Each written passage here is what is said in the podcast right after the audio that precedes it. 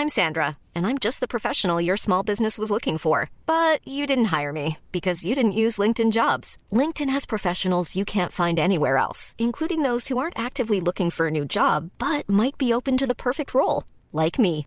In a given month, over 70% of LinkedIn users don't visit other leading job sites. So if you're not looking on LinkedIn, you'll miss out on great candidates like Sandra. Start hiring professionals like a professional. Post your free job on linkedin.com/people today. Bonsoir à tous et bonsoir à toutes. Bienvenue dans Punchline. Ce soir sur CNews, Pierre Palmade est actuellement en garde à vue cinq jours après l'accident de la route qu'il a provoqué qui a fait trois blessés graves et provoqué la mort d'un bébé in utero. L'état de santé de l'acteur, qui a été transféré à l'hôpital de Melun, a été jugé compatible avec un interrogatoire. Par ailleurs, un des deux hommes qui était avec lui dans la voiture a été interpellé. L'autre serait sur le point de se rendre. On vous donne toutes les dernières informations ce soir. On évoquera aussi la nouvelle mobilisation contre la réforme des retraites demain dans toute la France. A priori, moins de monde dans la rue, mais des Français de plus en plus hostiles au gouvernement. 67% des personnes interrogées dans un sondage CSA pour CNews ne veulent pas de cette réforme des retraites, une opposition qui ne cesse d'augmenter. Voilà pour les grandes lignes de nos débats. Il est 17h et tout de suite le rappel des titres de l'actualité avec Mathieu Devez.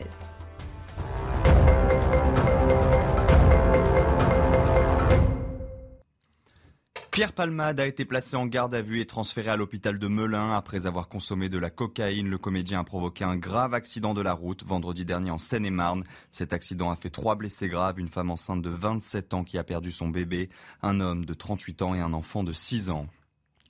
Deux jours après la découverte d'un corps de femme démembré dans le parc des Buttes-Chaumont à Paris, la victime a été identifiée grâce à ses empreintes digitales. Il s'agit d'une femme de 46 ans, originaire de Seine-Saint-Denis. Son mari avait signalé sa disparition au début du mois.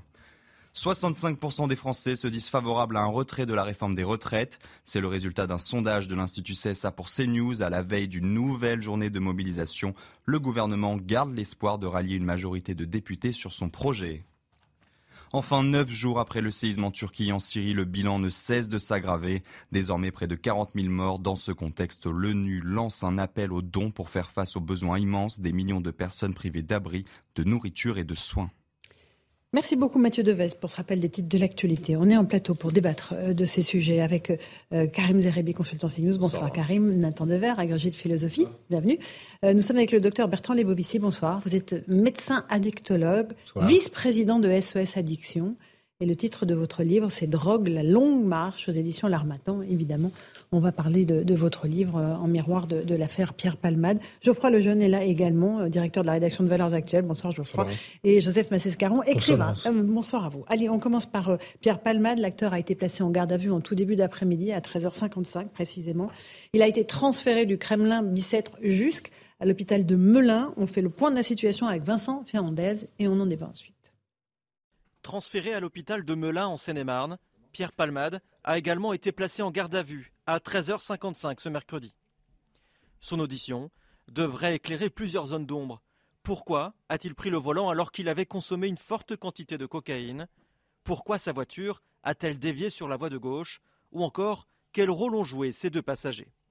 Mais hier, la sœur du comédien a déclaré que Pierre Palmade ne se souvenait plus des circonstances de l'accident. L'un des deux passagers a été interpellé ce mercredi à Clichy-la-Garenne dans les Hauts-de-Seine, ainsi que la femme qui l'hébergeait. Il s'agit d'un Marocain âgé de 33 ans. Le deuxième, lui, a fait savoir par la voix de son avocat qu'il allait se rendre à la police. Ils devront s'expliquer notamment sur les heures précédant l'accident, celles d'après et les raisons de leur fuite. Voilà, on va tout de suite repartir rejoindre l'une de nos envoyées spéciales, Régine Delfour et Léo Marcheguet. Vous êtes justement à Melun, euh, où se trouve euh, donc Pierre Palmade. Est-ce que vous avez des informations sur cette garde à vue qui est en cours, Régine? Oui, bonjour euh, Laurence. Alors nous sommes effectivement au centre hospitalier de Melun. Pierre Palmade donc a été placé en garde à vue, vous l'avez dit. Il a été transféré en début d'après-midi, dans l'après-midi ici au centre hospitalier de Melun pour être entendu. Les médecins donc après cinq jours d'hospitalisation l'ont jugé apte à être entendu et pendant donc son audition, il va pouvoir répondre aux différentes questions. Hein. Pourquoi a-t-il pris le volant sous l'emprise de la cocaïne? Pourquoi surtout son véhicule s'est dérouté sur la voie de gauche, allant s'encastrer donc dans le véhicule où il y a eu trois victimes très graves. Le, choix aussi de Melun, le transfert de Melun, c'est parce qu'il y a le tribunal aussi ici à Melun. Et puis on saura si dans quelques heures ou, ou demain, il pourra être auditionné aussi au commissariat. Merci beaucoup pour ces informations, Régine Delfour et Léo Marcheguet. Karim Zeremi, on voit que ça y est, la justice est en cours. La garde à vue était logique, on ne savait pas si l'état de santé permettait. Ça y est, il est enfin entendu par les enquêteurs. Euh, évidemment, c'est un témoignage capital pour savoir ce qui s'est passé cette nuit-là, hein, ce soir-là sur la route. Oui, capital, et puis euh, capital aussi pour que on ait le sentiment que, mais que la justice euh, prenne toute sa place dans cette affaire, parce qu'il y a quand même des victimes. donc, et Beaucoup ont été choqués quand on évoque au début de cette affaire uniquement la santé de Pierre Palmade, il va bien, il va pas bien, hein, et en omettant quand même un peu de remettre au centre quand même la, la, la mm. santé des victimes et notamment euh, de cette femme enceinte. Euh, donc ça, ça, je trouve que c'est absolument nécessaire qu'on rééquilibre un peu effectivement la, la nature de l'information et en plus qu'on le fasse euh, en indiquant effectivement qu'il y a des victimes et qu'il y a euh, des auteurs euh, qui peuvent être à la cause de cet accident avec des substances, avec un comportement qui est au-delà de, ce qui est acceptable, de ce qui est normal. Les enquêteurs vont faire toute la lumière, hein, donc Père Pamad et ceux qui l'accompagnaient, puisqu'il y en a déjà un euh, donc, qui, euh, euh, qui a été arrêté, l'autre qui est sur le point de se rendre, nous dit-on. il est fondamental que les enquêteurs puissent interroger ces trois personnes pour savoir vraiment le déroulé des faits, comment cela s'est passé. et ensuite, derrière, ils seront certainement déférés devant une juge d'instruction qui prendra la décision de la suite qui est à réserver à cette affaire. Donc, mais encore une fois, moi, je suis très sensible aux victimes de cet accident qu'il faut remettre au centre de nos préoccupations, comme il faut le faire d'ailleurs dans toutes les affaires. On le dit souvent autour de, cette table dans Punchline, les victimes sont souvent les oubliés de tous les drames, euh, de, que, ce soit sur les questions d'insécurité, que ce soit sur les questions, là en l'occurrence, cet accident qui est lié à la drogue. Euh, sur, le terrorisme. Euh, pardon. sur le terrorisme. Oui, mais la justice est pas faite pour les victimes. Tous les sujets, sur tous les sujets, tous les sujets, il faut remettre la victime au centre. Et là, il y a des victimes qui, de mon point de vue, effectivement, sont majeures. Joseph Massescaron. Hier, l'avocat, euh, pour le coup, des, victimes, a longuement exprimé leur point de vue et a redit l'état de santé dans lequel il se trouvait dramatique pour le petit garçon, la maman qui a perdu son bébé et le conducteur. Cette opération.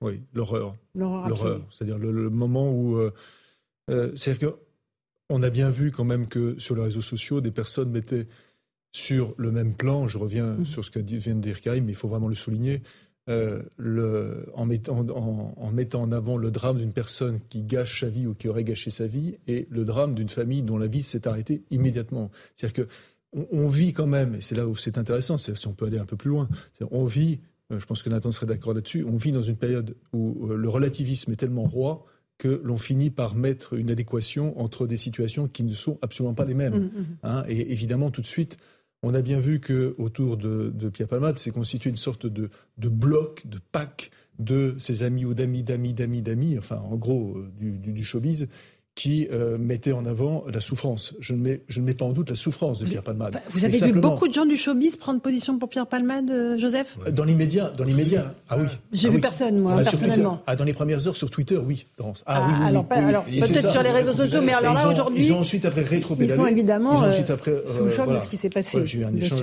sur par exemple Isabelle Mergo, enfin d'autres mm. personnes. Non, franchement, oui, je l'ai vu, oui, bien sûr.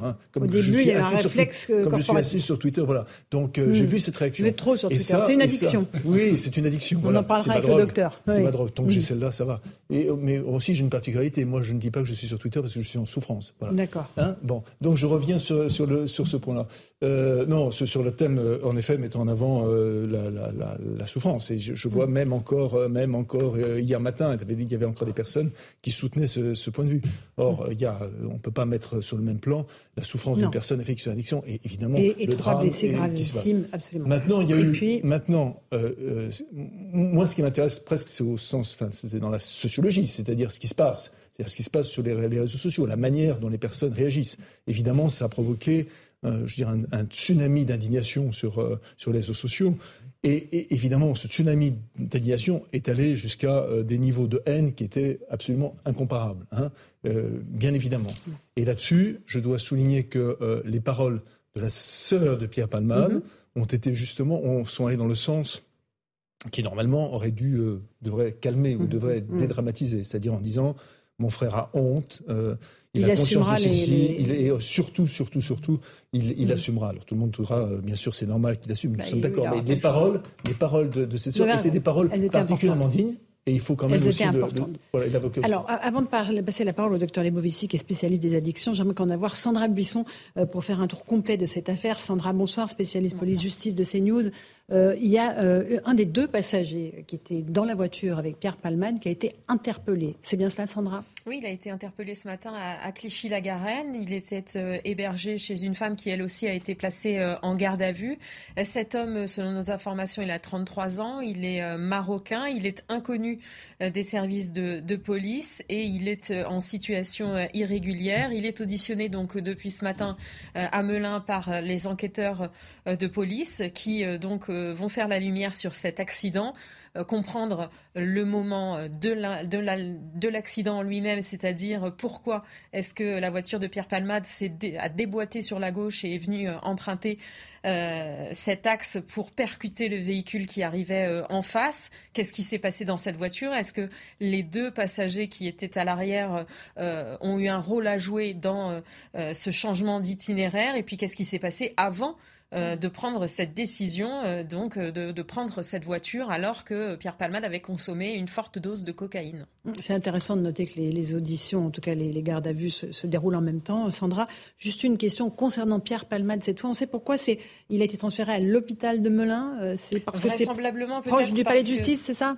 Alors, on n'a pas les informations précises sur le, l'objectif de ce transfert. Peut-être que c'est plus simple, effectivement, euh, euh, si jamais euh, à un moment son état s'améliore suffisamment pour qu'il soit auditionné en, garde à vue dans les locaux du commissariat. Ça peut être aussi parce qu'il n'y a plus besoin de soins très lourds et très complexes et donc il n'y a plus besoin d'être à l'hôpital Kremlin-Bicêtre et donc ils ont pu le ramener dans un hôpital de moindre envergure pour l'instant, n'a pas les explications. Ça peut aussi être pour euh, euh, eh bien, faire baisser la tension euh, médiatique et pour que personne ne suive un éventuel convoi qui aurait quitté l'hôpital Kremlin-Bicêtre pour aller au commissariat.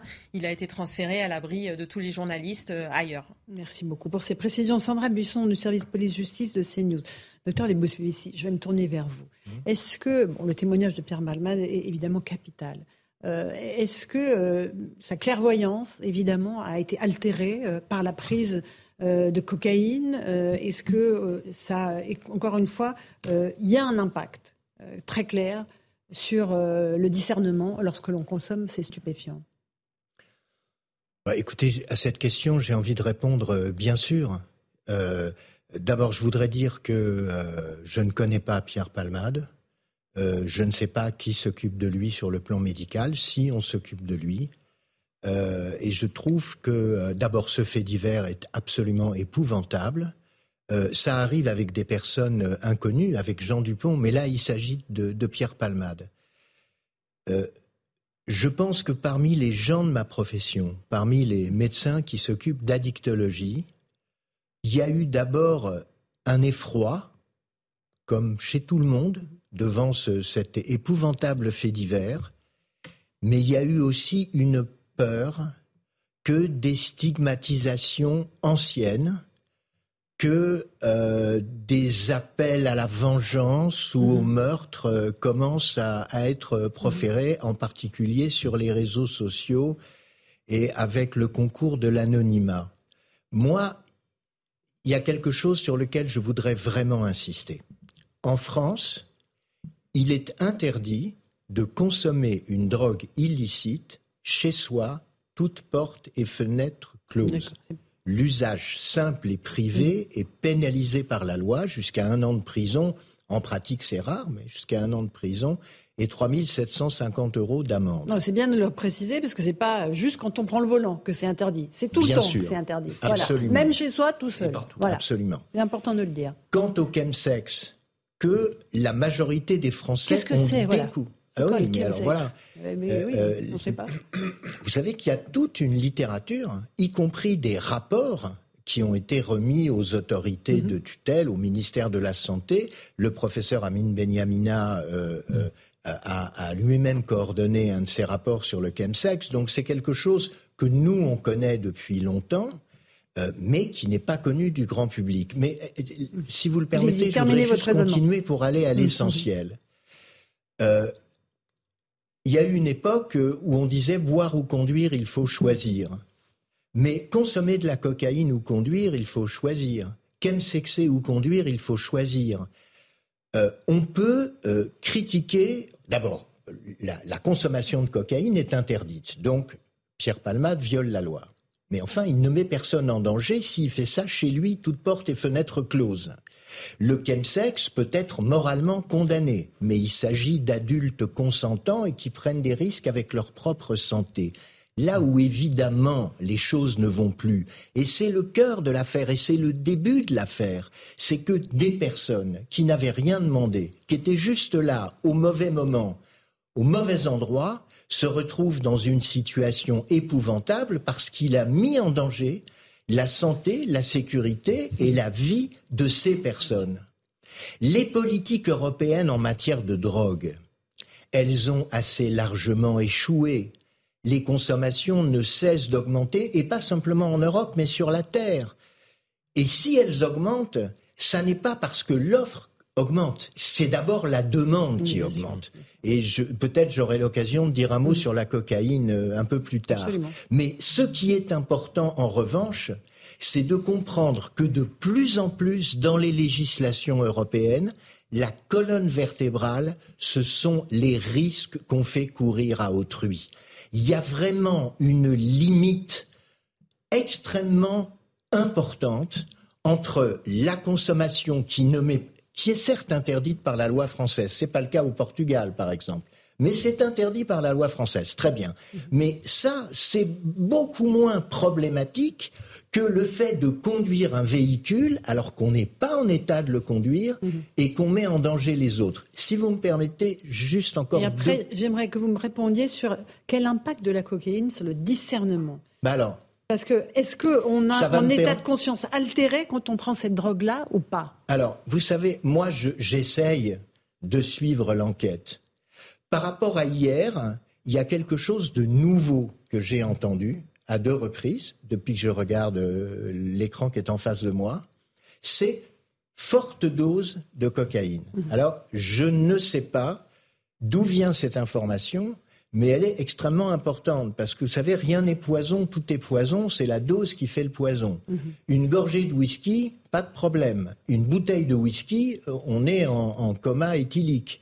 Donc, euh, je ne sais pas d'où vient cette information sur Analyse toxicologique, sans, doute, de Pierre Palmade. Mon, sentiment, mhm. en tant que, j'allais dire, spécialiste des addictions, c'est que il n'y a pas simplement la cocaïne, il y a le chemsex avant, et donc je pense que c'est cet ensemble qui fait qu'il n'était pas en situation de conduire. Mais je voudrais ajouter quelque chose. Je ne connais pas la vie de Pierre Palmade, mais je connais la vie de beaucoup de patients. Qu'est-ce qui se passe dans la vie réelle? Ils prennent une fois le volant alors qu'ils savent qu'ils ne sont pas vraiment en état de conduire. Et puis il ne se passe rien de grave. Et puis ils le font une deuxième fois, une troisième fois. Et puis un jour, ça ne passe pas. Mhm. Je doute que Pierre Palmade ait, pour la première fois de sa vie, conduit alors que ce n'était pas une bonne idée. Mais il mhm. s'avère que là, il y a un drame terrible qui s'est produit. Moi, ce que j'aimerais, c'est qu'il sorte quelque chose de positif de ce drame mhm. et qu'en particulier, on insiste sur les conduites à risque et sur la manière de les limiter. Et ça, c'est c'est pas quelque chose qui relève euh, exclusivement de la répression. Mmh. Ça relève de la prévention, du soin, de la réduction des risques. Ça suppose qu'en France, et peut-être en Europe, il y ait une politique des addictions qui soit beaucoup plus ambitieuse que ce qu'elle est aujourd'hui. Pardon d'avoir été un raison. Peu. Non, mais c'était important de vous laisser aller jusqu'au bout. Juste alors pour revenir, parce que j'ai toujours pas compris sur la cocaïne, euh, étant donné que je n'en ai jamais pris, est-ce que euh, euh, ça abrutit? Est-ce que ça surexcite? Est-ce que on se sent un surhomme? Comment on se sent quand on a pris cette drogue-là? La cocaïne, c'est un stimulant. D'accord? Habituellement, on dit qu'il y a trois grands types de drogues. Des sédatifs, des drogues qui endorment, des stimulants, des drogues qui stimulent, qui d'ailleurs augmentent la pression artérielle, augmentent le rythme cardiaque, augmente aussi la manière dont on pense. Hein. On est tachypsychique. Vous savez, il y a la tachycardie. Quand le cœur bat vite, bah, les stimulants provoquent une tachypsychie. C'est-à-dire qu'on a l'impression qu'on est Albert Einstein. Bon, c'est une illusion, mais on a, on a un sentiment très fort de puissance intellectuelle.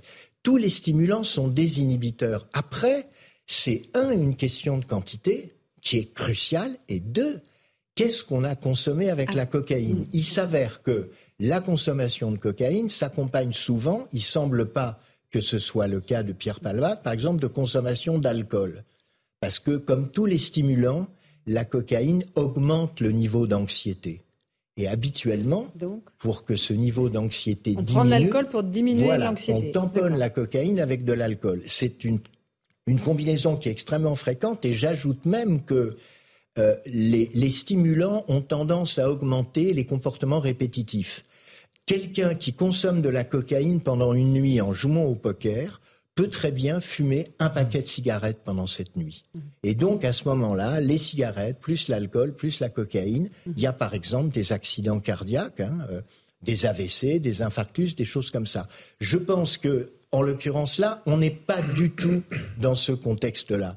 En revanche, il est euh, extrêmement improbable qu'il n'y ait que la cocaïne. Donc moi, si vous voulez, je, je ne connais pas mhm. l'affaire. Ce que je peux vous dire. Et le chemsex, c'est aussi des stimulants, évidemment. C'est que, pardon, c'est que quand on a consommé des fortes doses de cocaïne, euh, on est. Euh, c'est pas une bonne idée de conduire. On est d'accord. Et, le chemsex, hein. c'est juste, je termine avec le docteur Lebovici parce qu'après il va nous quitter. Euh, c'est pareil, c'est du stimulant. On rajoute une dose de stimulant à la cocaïne.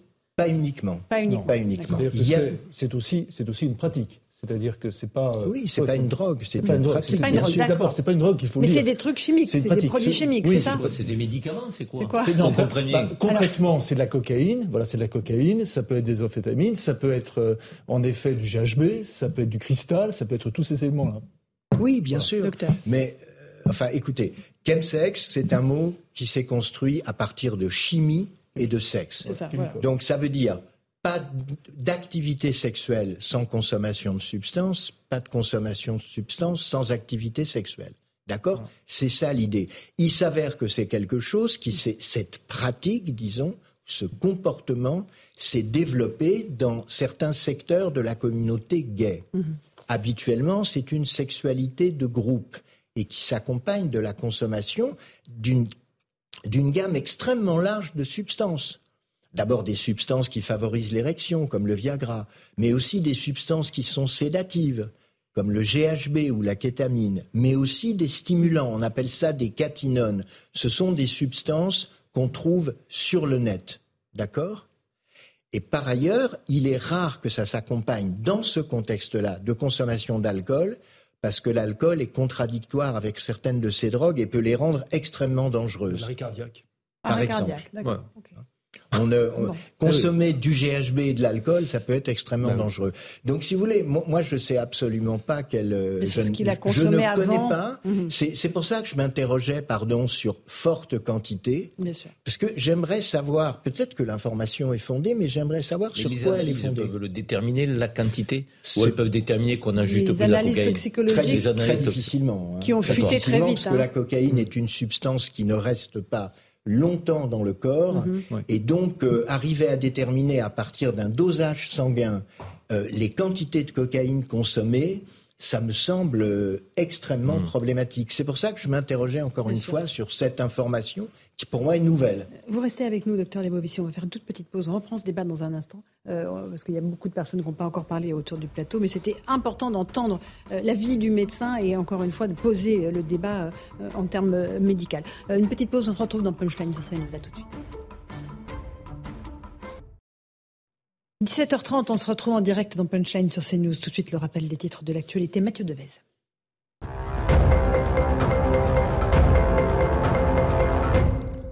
Dans l'affaire Pierre Palmade, le deuxième passager voudrait se rendre. C'est son avocat qui a appelé les enquêteurs. Il avait pris la fuite après l'accident de vendredi dernier. Un homme soupçonné d'être l'autre passager a été interpellé ce matin à Clichy dans les Hauts-de-Seine. Il s'agit d'un Marocain de 33 ans en situation irrégulière. La pétition intersyndicale contre la réforme des retraites franchit le cap du million de signatures. Le texte a été lancé en janvier par les huit principaux syndicats français. Il dénonce une mesure injuste et brutale. Demain, une cinquième journée de grève et de manifestation est prévue dans toute la France. Des mobilisations à suivre bien sûr sur CNews. Enfin, au moins 73 migrants sont portés disparus et présumés morts à la suite d'un naufrage hier au large des côtes libyennes. Selon l'Organisation internationale pour les migrations, sept survivants sont actuellement hospitalisés. Le navire qui a coulé transportait environ 80 personnes et était en route pour l'Europe.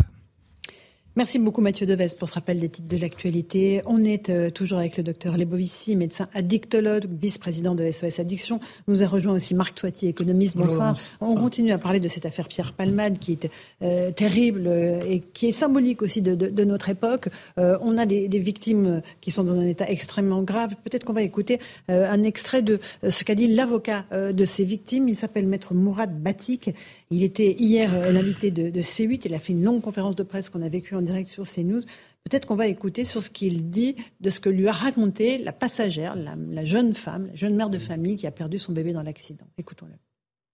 Non, alors elle se souvient pas de tout. Elle a, elle a des trous noirs. Il y a eu euh, des moments où elle a eu évidemment euh, des, des choses qu'elle qu ne peut pas retracer. Elle a, si vous voulez, trois étapes dont elle se souvient très fortement. La première étape, c'est euh, le véhicule fou qui vient en face avec les phares dans les yeux. Ça, elle s'en souvient très bien. La deuxième chose dont elle se souvient, la deuxième image, c'est l'accident une fois qu'il a été réalisé. Elle se souvient voir le conducteur compressé entre le volant et le fauteuil et essayer de s'extirper du véhicule. Elle va essayer par un instinct euh, maternel qu'elle allait euh, très prochainement avoir, aller en direction euh, du, du, gamin qui est à l'arrière du véhicule sur la banquette arrière, mais elle n'a pas assez de force. Elle sort du véhicule, elle s'extirpe par la porte passager, et là, manquant de force, elle va s'effondrer sur place et elle va euh, tout de suite mettre les mains sur son ventre et hurler euh, Mon bébé, mon bébé, ayant conscience qu'il se passe quelque chose euh, intérieurement. Nathan Dever, vous observez comme nous cette histoire qui nous prend évidemment tous aux tripes. Qu'est-ce qu'elle dit de notre société? C'est d'abord, c'est en effet, c'est une histoire absolument atroce. Elle dit, elle dit le, ce qu'il y a de tragique c'est des individus, en effet, vous le disiez tout à l'heure, j'étais d'accord avec vous, qui, qui sont euh, au mauvais endroit, mmh. au mauvais moment, des vies détruites et des vies détruites pour rien. Vous savez, c'est la phrase de, de, Camus sur le fait que le, le paradigme même de la mort absurde, c'est l'accident de voiture. Mmh. Et en effet, c'est absolument inexplicable. On ne peut pas, euh, on ne peut pas en rendre compte. On ne peut même pas l'insérer vraiment dans un récit, parce que mmh. ça dit une deuxième chose, me semble-t-il quand on analyse le fond et qu'on essaye de le faire de manière entre guillemets rationnelle, c'est qu'on voit que Pierre Palmade, manifestement, tout au long de sa vie, il a pour l'instant euh, souvent euh, fait état du fait qu'il essayait de sortir de ce cercle infernal de l'addiction à la cocaïne et qu'il n'arrivait pas. Et manifestement, moi je ne le, je ne le connais pas, hein, mais en tout cas, euh, ce qu'il a toujours dit, c'est qu'il a toujours euh, tout fait pour euh, que ces tentatives euh, fonctionnent et ça n'a pas euh, marché. Donc je pense qu'il y a cette question-là qu'il faut ouvrir, cette question, euh, si vous voulez, du, cercle vicieux dans lequel on rentre. J'étais d'accord avec ce que vous disiez. En France, on est un des pays euh, du monde où il y a le plus de drogue, drogue au sens large, pas seulement les drogues illicites. Et il faut aussi se demander pourquoi. Voilà, quel genre de mal-être généralisé, quel genre de souffrance peuvent expliquer une consommation si forte en France de, de drogue dure. Et quand je dis ça, c'est évidemment pas pour enlever la responsabilité, c'est pas le sujet. conduire en ayant consommé des stupéfiants, c'est absolument inexcusable qu'il y ait ou pas un accident d'ailleurs, mmh. parce que dans les deux cas, ça peut conduire à un accident, mais essayer d'expliquer pour en faire un, un phénomène collectif de société. Et la dernière dimension, me semble-t-il, que j'aimerais dire, c'est que j'ai vu sur les réseaux sociaux, moi ça m'a un peu interpellé, il y a eu deux types de réactions D'abord, il y a eu des réactions disant que euh, ce comportement est intolérable. Parfois, c'était dit de manière très violente, mais en tout cas, évidemment, ce comportement est intolérable quand on met en danger la vie d'autrui. Il y a eu une deuxième, deuxième type de réaction, moi, qui m'a un peu gêné.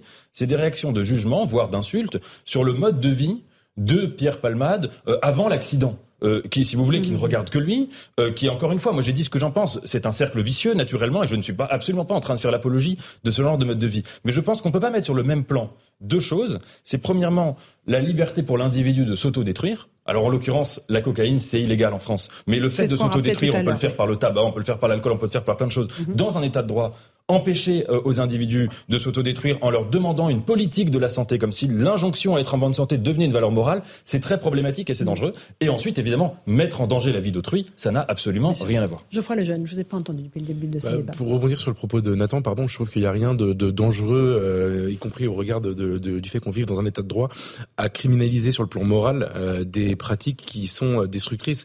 Et en fait, quand vous prenez la drogue... Qu'est-ce que ça veut dire Pardon, je vous interromps, c'est pas Docteur bien, mais qu'est-ce que ça ça veut dire criminaliser sur le plan moral. Ça devrait vous intéresser. Ça ne veut rien dire. Ah bah, alors déjà. Alors allez-y, Jean-Pierre, exprimez-vous. Le droit et la morale, c'est pas la même chose. Je vais enfin, criminaliser, c'est criminaliser. Je vais vous répondre, mais puisque vous, puisque vous êtes dans SOS Addiction, ça devrait vous intéresser ce que je vais dire. En fait, en théorie, votre métier, c'est de faire en sorte justement que les gens sortent des addictions.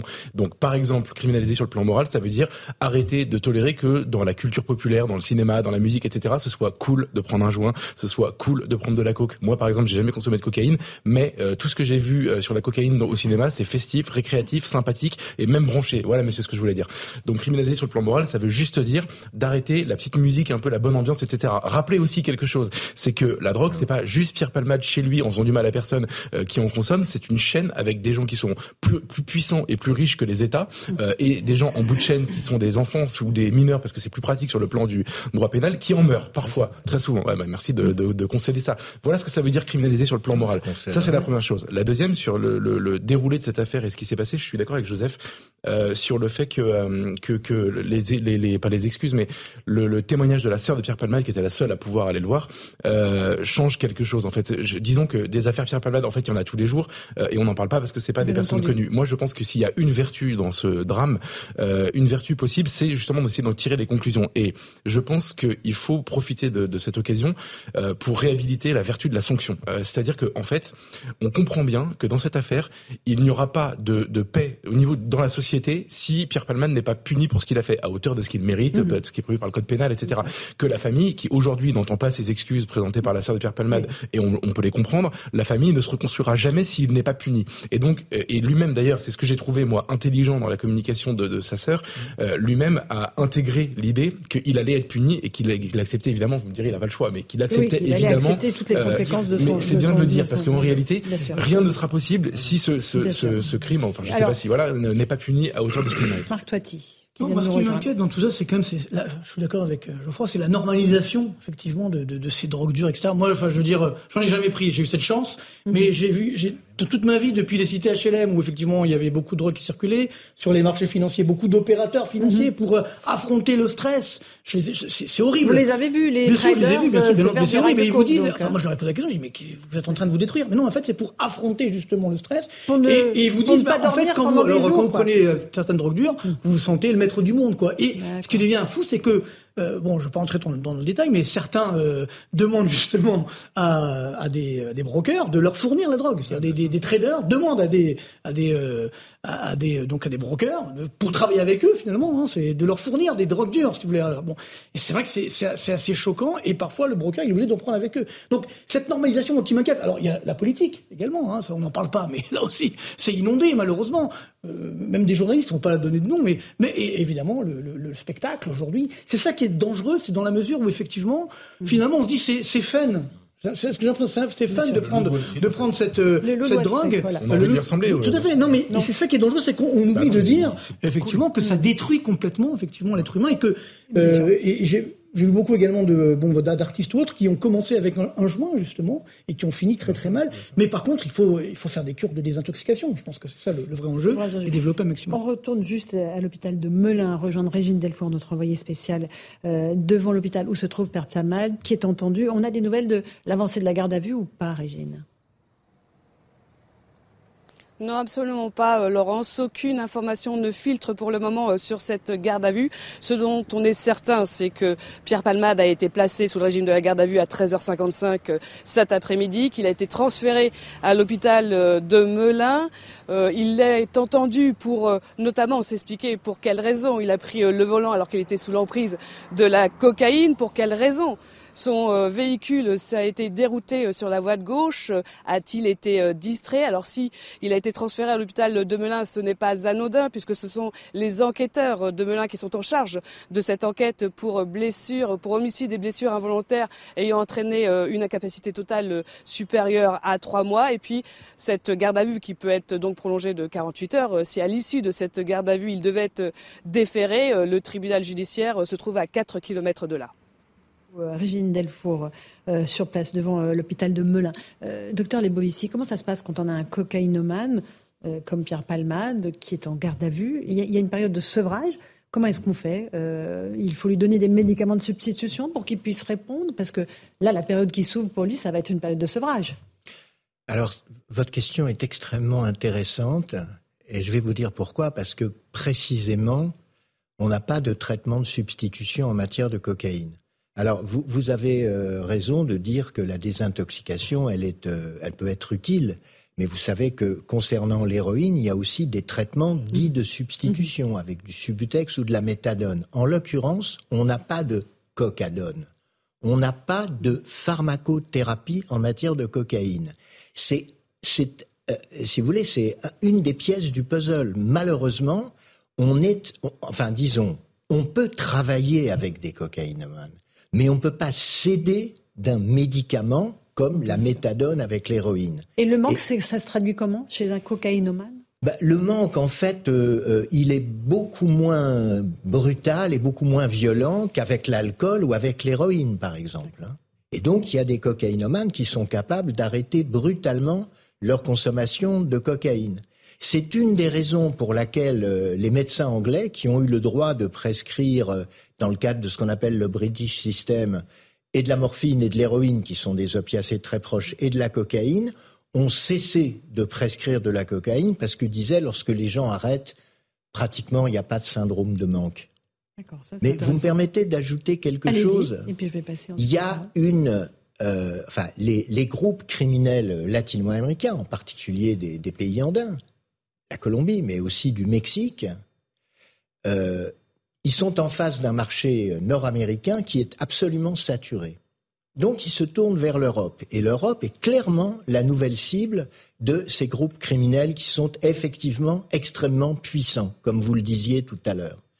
Alors 80% de la cocaïne qui arrive en Europe arrive dans les grands ports. Longtemps ça a été mhm. Rotterdam, maintenant c'est Anvers. Et les, les, Belges se demandent si euh, leur pays n'est pas devenu un narco-État. Et en France, mais c'est un degré très moindre hein, si on compare avec Rotterdam et Anvers, au Havre. Mhm. Et qu'est-ce qu'on retrouve là? Ben, On retrouve de la violence et de la corruption parce que ce sont vraiment les deux externalités négatives qui sont liées à l'interdiction, à la prohibition des drogues.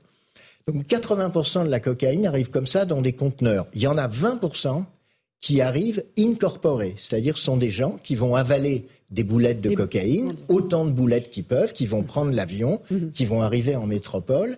Et ça, ça a une conséquence tout à fait troublante. C'est que avant, il n'y avait de plan de cocaïne, comme on dit, que dans les grandes villes. Mhm. Aujourd'hui, dans des villes moyennes ou des petites villes, il peut y avoir de la cocaïne. D'où le sentiment, effectivement, qu'il y a de la cocaïne partout. Elle s'est démocratisée, donc. Oui, mais il y a aussi quelque chose qui a changé dans la manière dont la cocaïne est distribuée sur le territoire national.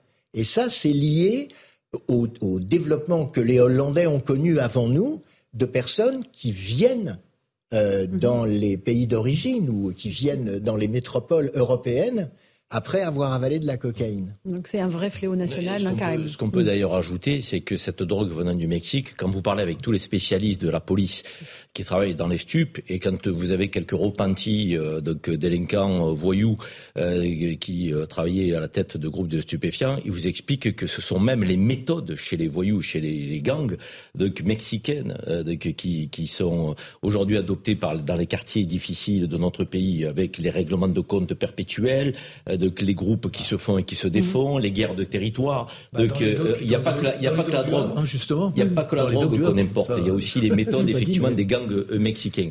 Donc je, juste sans vouloir polémiquer un désaccord avec Geoffroy quand même quand il dit que dans ce drame euh, absolu et là on partage tous effectivement l'idée que c'est un drame épouvantable il y aurait peut-être un aspect positif, c'est le fait que nous puissions évoquer le sujet. Mais moi, je trouve que c'est très dommageable. Très dommageable parce que si c'est pas Père Palmade, ça veut dire que c'est un drame qui passe encore à travers. Or, il y a des milliers de personnes, des dizaines de milliers de personnes qui, consomment de la drogue, qui conduisent, qui provoquent des accidents, avec des morts qui sont des anonymes aujourd'hui. et jamais on ne s'empare de ce, de ce sujet sur le plan politique. Donc, quelque part, il y a une forme d'acceptation euh, de voir notre société consommer de plus en plus de drogue, donc avec des méthodes qui ne fonctionnent pas pour euh, lutter contre ce phénomène parce que c'est la seule et unique répression. Il n'y a pas de politique de prévention, il n'y a pas de politique d'anticipation, il n'y a pas de politique d'éducation, il n'y a pas de politique d'information. Donc on en parle ce soir parce que c'est Père Palmade. Ah on en parle depuis une semaine euh, et on en parlera peut-être pendant encore quelques semaines parce que c'est Père Palmade. Je veux dire, si ce sont des anonymes, ça n'intéresse personne. Et moi je trouve que ça, ça dit quelque chose de notre société politico-médiatique mmh, qui se fout des milliers de personnes anonymes. Juste, non, et, à quand un débat à l'Assemblée nationale Excusez-moi, on va peut-être l'avoir parce qu'il y a Père Palmade. Et les anonymes, alors on s'en fout. Non, je, ne suis pas tout à fait d'accord avec juste sur un point. Attendez, je me attendez, non, je me permets juste de, de, de, de, corriger ce point. Ce point, régulièrement, il est, il est mis en avant par la presse régionale. Régulièrement. Mmh, parce que mmh. régulièrement, il y a des accidents. Soyons justes. Mmh. Et s'il y a un média, et s'il y a un média, et s'il y a un média qui reparle, et s'il y a un média qui reporte, c'est bien CNews. Mmh. Alors là, je parle d'un débat national. Je fais pas comme si tu ne comprenais pas. L'Assemblée nationale ne s'est jamais emparée de ces sujets. Le problème, jamais, jamais. Mais c'est on en entend pas. jamais à l'Assemblée nationale. Même des parlementaires qui le regrettent. Mais il faut légiférer là C'est pas le problème de l'Assemblée nationale. Je parle que c'est le problème des influenceurs qui habitent Paris, et d'accord, et qui se moquent totalement de tous les faits divers qui se passent, je suis désolé, dans les régions. Alors, de verre. Je pense que santé, prévention, tous les sujets ne sont pas abordés euh, sur ces questions-là, Assemblée nationale, par le législateur. C'est pas vrai. Je suis pas tout à fait d'accord avec vous sur un point, c'est que je pense que si on a parlé beaucoup de l'affaire Pierre Palmade et si elle a suscité quelque chose de fort dans la société, c'est pas uniquement parce que Pierre Palmade est célèbre. Euh, à mon avis, c'est aussi parce que ça vient casser une certaine hypocrisie sur le sujet des drogues. Mm. Ça veut dire quand on parle des drogues euh, illégales dans le débat public, c'est tout le temps pour l'associer à des règlements de compte, à des à des à des à des, des problèmes d'insécurité, à un certain nombre de quartiers. Donc on va surtout axer la question sur le trafic de drogue. Et évidemment, on ne se pose jamais la question de savoir que s'il y a des euh, des réseaux de trafic de drogue qui sont lourdement armés, qui ont beaucoup d'autorité, qui ont beaucoup de pouvoir, c'est parce qu'il y a beaucoup d'argent et que si on suit cet argent, il vient notamment, pas que, mais notamment de gens qui ont une sociologie qui peut être très privilégiée, voire des gens qui peuvent être des célébrités, voire des gens qui peuvent être des célébrités et qui, comme dans le cas de Pierre Palmade, ont appelé pendant le coronavirus à respecter les gestes barrières, à mettre mm. le masque, euh, à, à, faire de, les couvre-feux, etc. Mm. Et je pense que là, il y a eu quelque chose dans cette histoire qui est venu casser l'hypocrisie pour dire oui, en effet, la drogue, elle est souvent aussi consommée par des gens qui sont les premiers à, à, mm. parler de santé publique publiquement, euh, à, à, parfois dénoncer même les trafiquants de drogue, etc. Et ça, à mon avis, je trouve non pas salutaire, que, évidemment pas qu'il y ait eu ce drame, mais qu'on puisse avoir ce débat là-dessus de cette manière mhm. axée aussi en disant la drogue concerne notamment une sociologie très très très privilégiée parce que prendre de la cocaïne tous les jours c'est très cher. Non mais prendre de la cocaïne. Il vient nous dire que ça ne concerne pas que l'élite. J'ai dit notamment, j'ai pas dit uniquement. Mais euh, prendre de la cocaïne très régulièrement, ça, ça, ça, ça n'est pas à la portée de quelqu'un qui va par exemple toucher le, le, le, SMIC. Donc euh, donc c'est une évidence. Donc à partir de là, ça coûte très cher. Ça coûte très cher. La cocaïne. Je ne connais pas les tarifs Oui, bien sûr, ça coûte cher. Mais l'héroïne aussi coûte cher. Ben oui. D'accord. Enfin, moi, il y, a, quelque chose qui m'embête un peu euh, dans, ce que vous dites, c'est que moi, je pense effectivement, comme vous, qu'il faudrait un grand débat national sur les questions de drogue et d'addiction. Alors, on va se rendre compte du poids énorme du tabac et de l'alcool, qui sont des drogues légales. Elles ont toutes les caractéristiques de drogue sur le plan pharmacologique, simplement, elles ne sont pas illégales. Hum. On va se rendre compte du rôle absolument terrible en termes de santé publique du nombre de décès qui sont générés par les consommations d'alcool et par les consommations de tabac.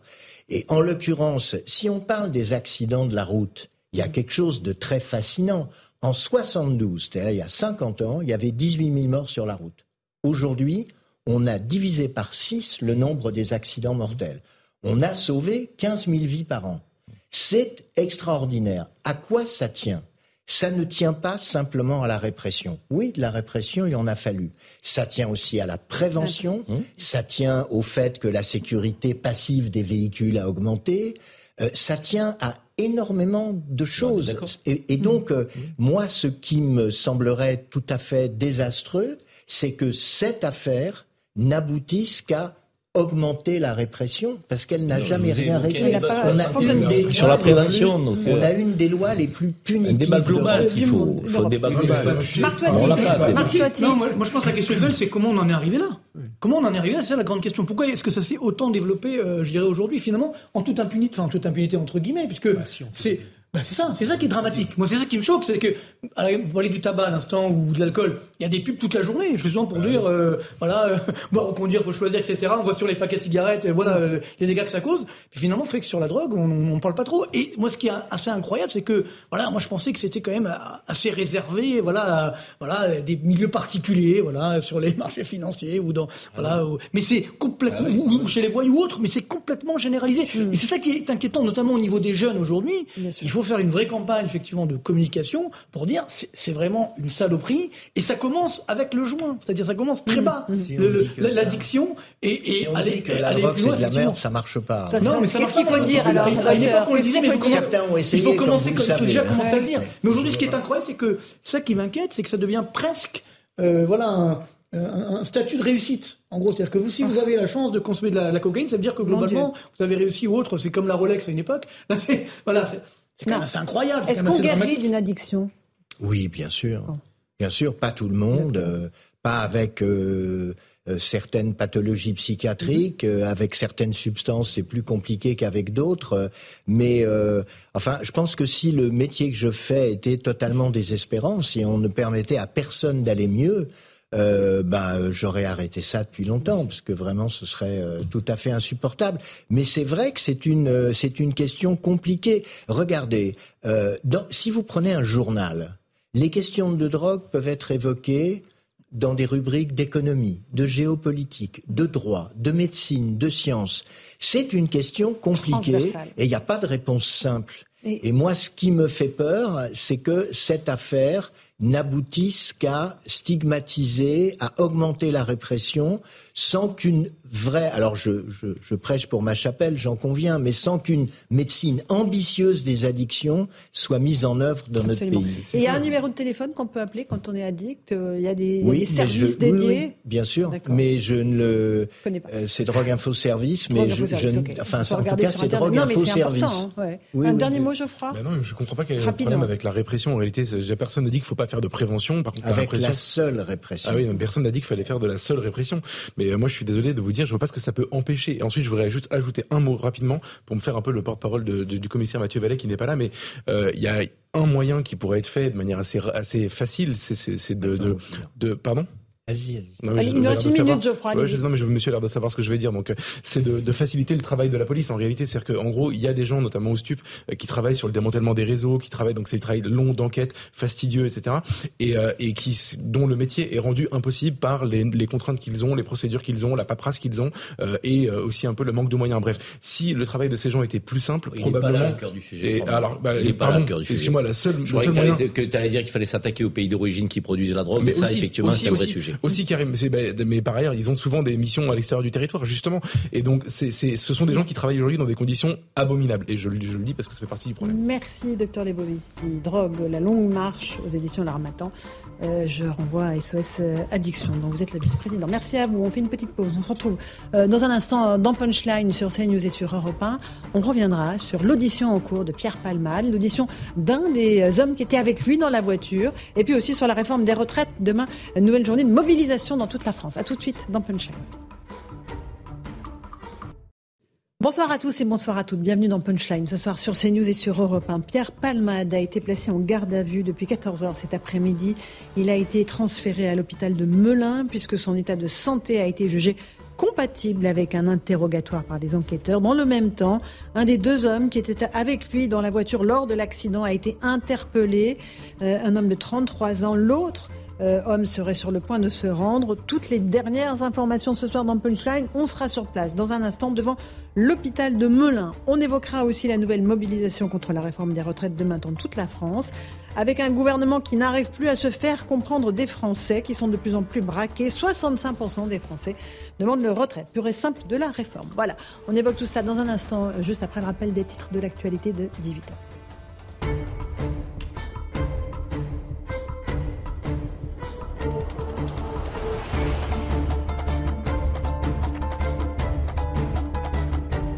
18h, bienvenue euh, si vous nous rejoignez à l'instant sur Europe 1 et sur CNews. À la veille d'une cinquième journée de manifestation, le climat social et politique continue de se tendre. Olivier Véran, porte-parole du gouvernement, a notamment reconnu la complexité de la réforme. Écoutez-le. Nous rendons absolument tout en transparence disponible, que ce soit le texte de loi ou les études d'instituts indépendants autour de ce texte de loi. Et puis il y a le débat parlementaire qui parfois permet d'éclairer certains aspects, parfois embrouille, puisque euh, ce débat est tendu, il ne permet peut-être pas non plus d'avoir euh, l'éclairage nécessaire. Voilà, et les Français, de leur côté, sont de plus en plus braqués vis-à-vis de cette réforme. 65% des Français demandent le retrait pur et simple de cette réforme des retraites. 34% disent non, selon un sondage CSA pour CNews. J'annonce et j'affirme, euh, d'ailleurs, et j'ajoute que Marine Le Pen, à l'instant, annonce le dépôt d'une motion de censure contre euh, cette réforme. Le corps de la femme retrouvée découpé au but de Chaumont a été identifié grâce à ses empreintes digitales. Il s'agit d'une femme de 46 ans, originaire de Seine-Saint-Denis, dont le mari avait signalé la disparition début février. En début de semaine, des morceaux de corps de femmes avaient été retrouvés dans ce parc du 19e arrondissement de Paris. Ce sont euh, des agents municipaux qui avaient fait la macabre découverte. Un épisode de pollution en particules fines touche une grande partie du pays, une pollution causée notamment par le trafic routier. Les seuils d'alerte ont été déclenchés dans le Cher, l'Indre-et-Loire et le Loiret. Dans le sud, les départements du Vaucluse et des Bouches-du-Rhône passent en alerte niveau 2. La circulation différenciée a été mise en place à Marseille. Enfin, le dernier bilan euh, des séismes en Turquie et en Syrie, près de 40 000 morts désormais. Sur place, les secouristes se démènent. Écoutez le chef des forces de secours des casques blancs. Il dénonce des manquements de la part de la communauté internationale. Il n'est jamais arrivé auparavant qu'il y ait un tremblement de terre et que les Nations Unies et la communauté internationale n'aident pas. Cela n'est jamais arrivé auparavant dans le monde entier. Les Nations Unies ont échoué de façon spectaculaire. Cela n'aurait pas dû se passer de cette façon. Il doit y avoir une enquête sur ces manquements.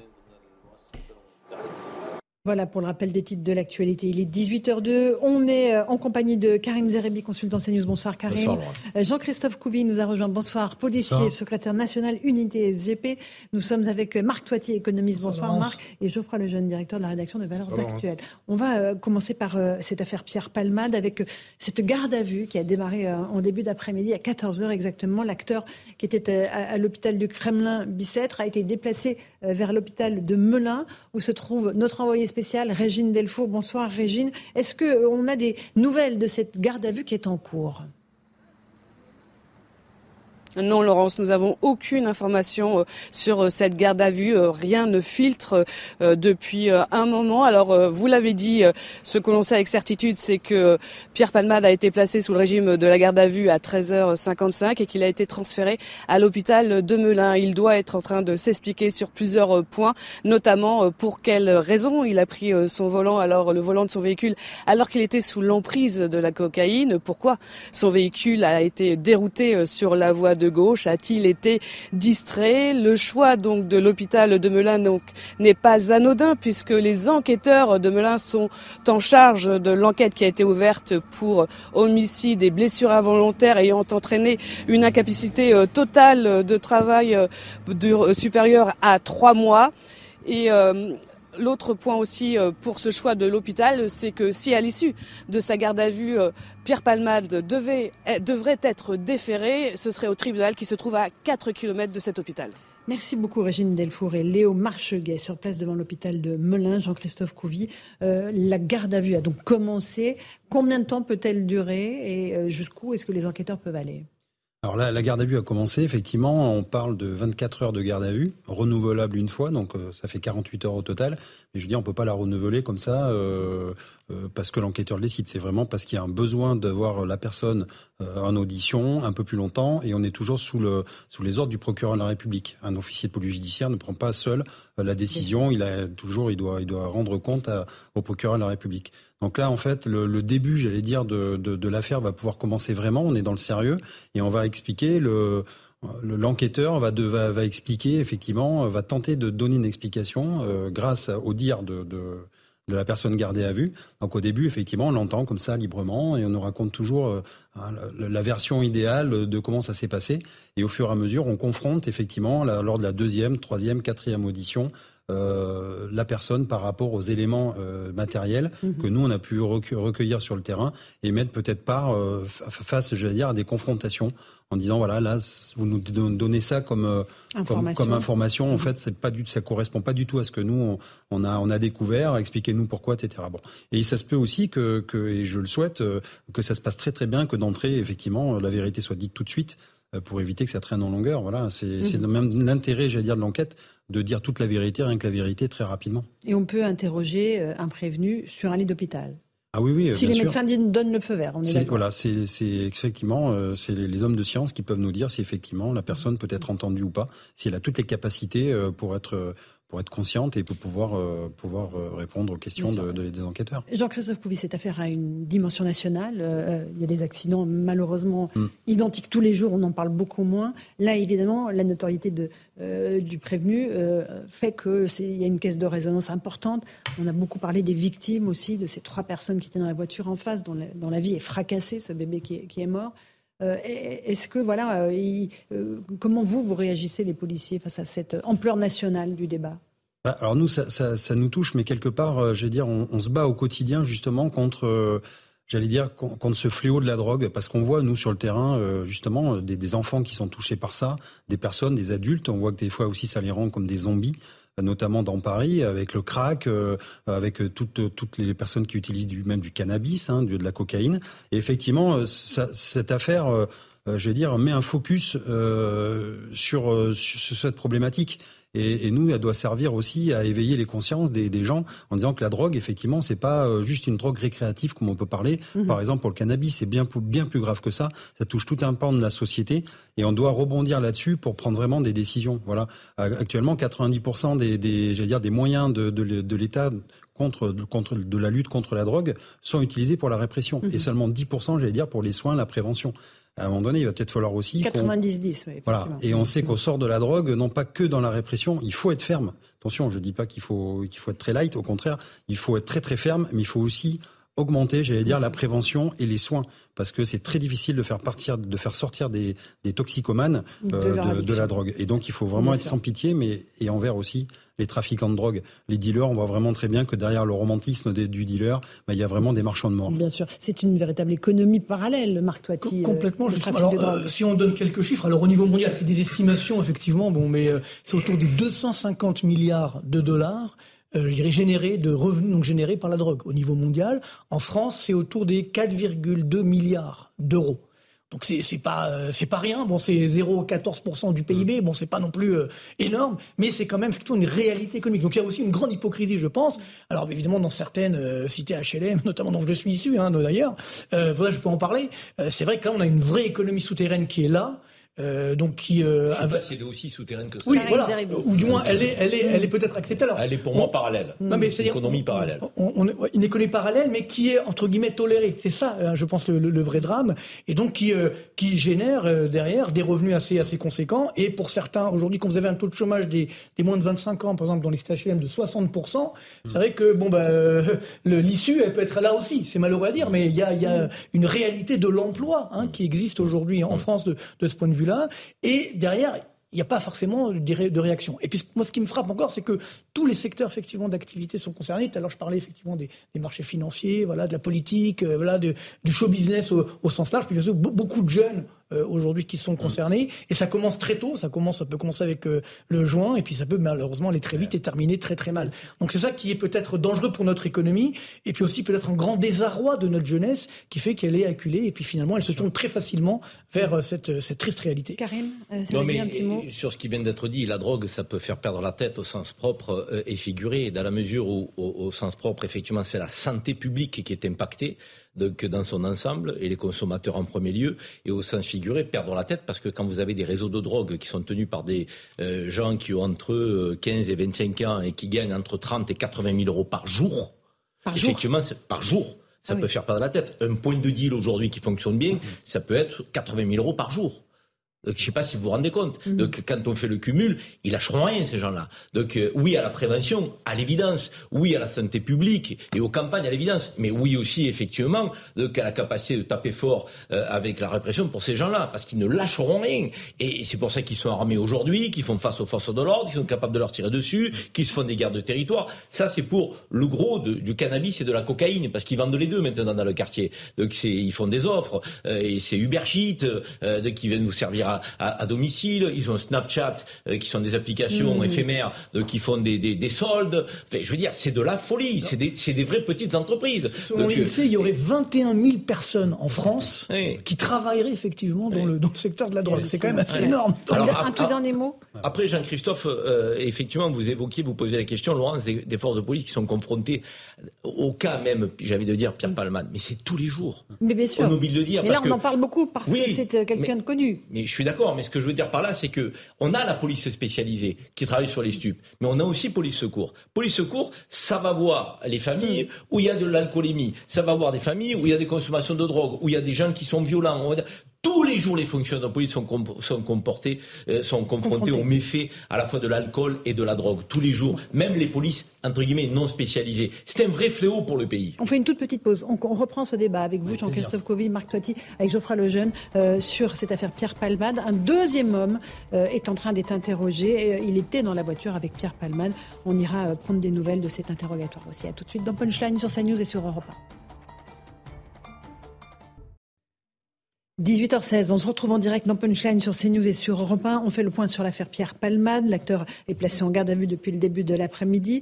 Un homme qui était a priori un des passagers de sa voiture et qui a pris la fuite a été interpellé. Noémie Schulz, vous êtes avec nous du service police-justice de CNews. Bonsoir à vous. Il est interrogé après avoir été interpellé, c'est bien cela? Absolument, un homme de 33 ans, euh, marocain, euh, en situation irrégulière. Ce sont les quelques informations que nous avons à, son sujet. Cet homme est soupçonné d'être un des deux passagers qui se trouvaient dans la voiture de Pierre Palmade euh, vendredi soir. Un homme donc qui avait pris la fuite presque immédiatement après les faits. Des témoins avaient aperçu deux hommes quitter le, véhicule et s'éloigner de cette scène euh, de d'accident. Ils étaient activement recherchés depuis. La porte-parole du ministère de l'Intérieur avait lancé un appel lundi matin, leur avait demandé de se rendre à la police. Pourquoi étaient-ils recherchés? D'abord parce que on peut leur reprocher non-assistance à personne en danger, puisqu'ils sont partis alors que des personnes étaient grièvement blessées et qu'ils n'ont pas cherché à leur porter les premiers secours. Et puis également, bien sûr, parce que ce sont les témoins directs de, cette, de cet accident. Ils se trouvaient dans la voiture. Ils ont sans doute, euh, ils ont été conscients de ce qui se passait, puisqu'ils ont été capables de sortir de, cette voiture. Ils, sont donc, euh, ils ont donc des informations sur ce qui s'est passé dans les secondes qui ont précédé l'impact. Euh, Pierre Palmade a-t-il euh, parlé? A-t-il, ont-ils compris ce qu'il se passait? Et donc, ce sont des éléments, bien sûr, très importants dans cette enquête. Noémie, concernant Pierre Palmade, qui lui est en garde à vue depuis le début de l'après-midi, 48 heures au maximum pour l'interroger, c'est bien cela pour les enquêteurs? Oui, une garde à vue, vous savez, la durée, c'est 24 heures qui peut être renouvelée une fois, donc ça peut aller jusqu'à 48 heures. Ce qu'il faut savoir, c'est que Pierre Palmade, il était jusqu'à présent hospitalisé au Kremlin-Bicêtre. Il a été transféré à l'hôpital de Melun. Euh, c'est le parquet de Melun hein, qui dirige pour le moment cette enquête, donc on, comprend ce rapprochement euh, géographique. Mais cela signifie tout de même qu'il est toujours dans un milieu hospitalier, sans doute parce qu'il n'est pas euh, pleinement remis. Hein. On, rappelle qu'il a, fallu plusieurs heures pour le désincarcérer. Il a des, blessures, même si les médecins ont estimé que son état était compatible avec placement euh, en garde à vue. Donc cette garde à vue va-t-elle durer, va-t-elle aller au bout euh, des 48 heures? On ne sait pas si son état le permettra. Euh, on sait en tout cas, d'après son entourage, qu'il n'a pas de souvenir de l'accident et des moments qui ont précédé cette, cet accident. on va voir si ce qu'il va, ce qu'il va dire aux enquêteurs pendant cette garde à vue. Il va aussi bien sûr devoir s'expliquer sur les substances qu'il avait pu prendre dans les heures qui ont précédé, les personnes aussi qui étaient dans la voiture rappelle qu'une deuxième personne est toujours recherchée. Euh, évidemment, il, va être questionné sur son identité. Voilà donc pour cette garde à vue qui a commencé à 13h, qui pourrait durer jusqu'à vendredi 13h, euh, mais qui pourra aussi se terminer plus rapidement. Merci beaucoup Noémie Chose pour toutes ces précisions. Jean-Christophe Covy, vous êtes policier. Euh, cette garde à vue, elle est importante. Il faut déterminer ce qui s'est passé. Mais a priori, si Pierre Palmade dit je ne me souviens de rien, j'ai eu un choc, je ne sais pas ce qui s'est passé avant et pas pendant, ça va être compliqué. Il va falloir recouper les preuves, euh, tout ce que la balistique a pu euh, enregistrer et la toxicologie. Oui, effectivement. Alors normalement, si, Alors voilà, il, doit, il doit normalement, pour faire une garde à vue, j'allais dire, euh, il doit être maître de, sa conscience, mhm. effectivement, puisqu'il est apte à, participer à cette garde à vue. Donc c'est à lui d'expliquer si effectivement il a des trous de mémoire ou qu'il ne se souvient pas, ou alors même on n'est pas obligé de, s'épancher pendant une garde à vue. On peut très bien dire je ne veux pas m'exprimer. Je mhm. m'exprimerai par exemple que devant le juge ou etc. là, je pense qu'il y a aussi le jeu des avocats qui vont quand même essayer de. Euh, c'est important aussi les avocats. Euh, euh, ils défendent, ils défendent leurs clients, mais ils mhm. sont aussi, des fois, ils font basculer des affaires en leur disant que c'est leur intérêt, justement, de dire la vérité, toute la vérité, très rapidement, pour justement montrer aussi qu'ils sont de bonne foi, qu'ils veulent aider la justice, etc. Donc oui, c'est très important. Ce qui est important, c'est qu'en fait, cette garde à vue, elle va essayer de lever, j'allais dire, euh, toute l'affaire, à savoir ce qui s'est passé dans les 48 heures avant. En fait, on, on dépeint, si vous voulez, l'enquêteur travaille d'abord au plus large pour dépeindre la scène, en fait, et petit à petit, à l'effet tunnel, on rapproche et on va vers, le, vers le, la finalité de, de l'affaire. Mais c'est comme ça, on est obligé de partir très large et de donc savoir avec qui il était, euh, si ces deux personnes étaient là depuis le départ, s'il y avait d'autres personnes mhm. depuis 48 heures, et essayer de voilà de, de, de, de regarder, de j'allais dire de refaire un petit peu le, roman de, de ce qui s'est passé dans les 48 heures avant l'accident. Absolument. Karim Admettons que, que Pierre Palmade ait toute sa tête. Mhm. Si on s'en tient au témoignage de sa sœur, il a mhm. honte, il est prêt à assumer toutes les conséquences, en gros, de son comportement. Ça veut dire que normalement, si tout ça est vrai et sincère, il devrait donner aux enquêteurs toutes les informations en sa possession, tant sur la manière dont les choses se sont déroulées que sur les personnes qui l'accompagnaient. Et donc, ça permettrait d'accélérer l'enquête, parce que derrière la garde à vue de Pierre Palmade, énormément d'informations euh, seraient glanées par les fonctionnaires de police qui pourraient derrière se mettre en mouvement et aller mmh. euh, soit à la recherche du deuxième euh, mmh. protagoniste qui est aujourd'hui en fuite et dont on dit qu'il près de Soran, mais aujourd'hui, information non confirmée. il n'est pas entre les mains de la police, et qui pourrait aussi permettre d'interroger non pas dans le brouillard, mais avec des éléments très concrets, celui qui est entre les mains de la police pour le coup et qui a été arrêté. Donc c'est fondamental. Euh, que Pierre Palmade euh, donc, euh, dise toute la vérité, tout ce qu'il sait, la manière dont ça s'est passé, en fonction effectivement des éléments qu'il a en sa possession. Encore une fois, si le témoignage de sa sœur est sincère, normalement, ça devrait permettre à l'enquête de s'accélérer. Geoffroy Lejeune. Moi, ce qui me, ce qui m'intéresse et qui m'inquiète, c'est l'après affaire Pierre Palmade, parce que je suis absolument persuadé qu'il sera condamné, évidemment, et, et, tout le monde a trouvé ça normal, et c'est normal. c'est plutôt qui a vraiment des, enfin, qui a vraiment envie de, mettre en place une vraie politique de lutte contre les stupéfiants euh, euh, dans ce pays. Et en réalité, je pense qu'il y, a deux catégories de gens qui, ont envie de ça. C'est premièrement les policiers qui travaillent sur le sujet, c'est-à-dire qu'en gros, ils se sentent entravés la plupart du temps dans leur boulot et ils ont besoin d'être aidés. En fait, ça, c'est si on peut en prendre conscience, c'est important.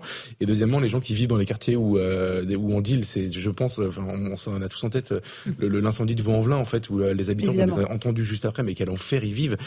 encore récemment, on a vu qu'il y avait un, immeuble, je sais plus où c'était, mais où les dealers maintenant mettent des petites affichettes pour expliquer comment il faut se comporter, etc. À Nanterre, merci. Euh, c'est, c'est, et en fait, euh, c'est, ce sont les deux catégories les plus motivées dans la lutte contre les stupéfiants. Après, le pouvoir politique, est-ce que vous avez le sentiment qu'il a vraiment décidé de s'en dossier attaquer? Je crois pas du tout.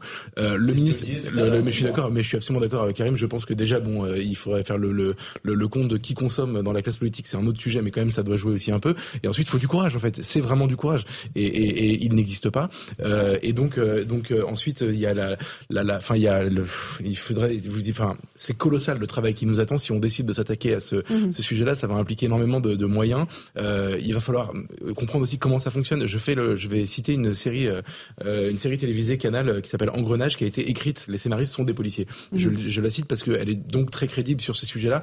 Et, et, les saisons qui sont consacrées à la drogue montrent qu'en réalité, c'est un système où des politiques évidemment sont concernés. Euh, les avocats souvent sont achetés par les trafiquants. C'est en fait, il faut comprendre encore une fois, le vrai pouvoir est du côté des trafiquants. Le pouvoir financier, le pouvoir, enfin, c'est absolument dingue. Et pour terminer aussi, il faut être intraitable avec la, la, communication qui est faite sur ce genre de sujet. C'est-à-dire que quand Gérald Darmanin dit on a démantelé euh, X milliers de points de deal, il faut expliquer que ça ne veut rien dire en réalité. Ça veut dire juste qu'on a fait décamper quelqu'un qui était en train de vendre du shit euh, mm. au pied d'un immeuble et s'il revient deux heures plus tard, on va quand même le comptabiliser dans le, dans le travail. Donc c'est souvent beaucoup d'affichage et, euh, et il ne faut pas se laisser berner par ce genre de choses. Marc Toiti. Oui, je dis que c'est un vrai enjeu de société, hein, tout simplement, et donc il faut vraiment s'y attaquer. Hein. et, encore une fois, on a besoin également d'une certaine stabilité sociétale pour assurer une bonne marge de l'économie. Hein, donc euh, tout est lié. Et c'est vrai qu'aujourd'hui, c'est ce, ce, poids donc euh, dans le PIB qui est quand même euh, assez énorme, hein, comme je l'évoquais tout à l'heure. Donc là aussi, est-ce qu'il y a une vraie volonté politique? Je pense qu'il y a à la fois une volonté. Alors effectivement, il y a peut-être des politiques qui sont concernés en tant que consommateurs, donc peut-être qu'ils n'ont pas envie d'aller plus loin. Et puis parallèlement, il y, a, il y, a, un vrai courage politique à mener parce que ça va être très compliqué. Mm-hmm. Parce que comme quand même tout à l'heure, je ne sais pas si les réseaux vont entre guillemets se laisser faire, sans parler des engrenages internationaux évidemment, et euh, diplomatique, qui, qui, que, ça diplomatique que ça peut que ça peut générer. Mais de toute façon, il y a, mm. y a, y a, y a pas 36 solutions. Bon là, c'est c'est vrai que c'est le on va dire la partie émergée de l'iceberg, c'est cette euh, horrible affaire.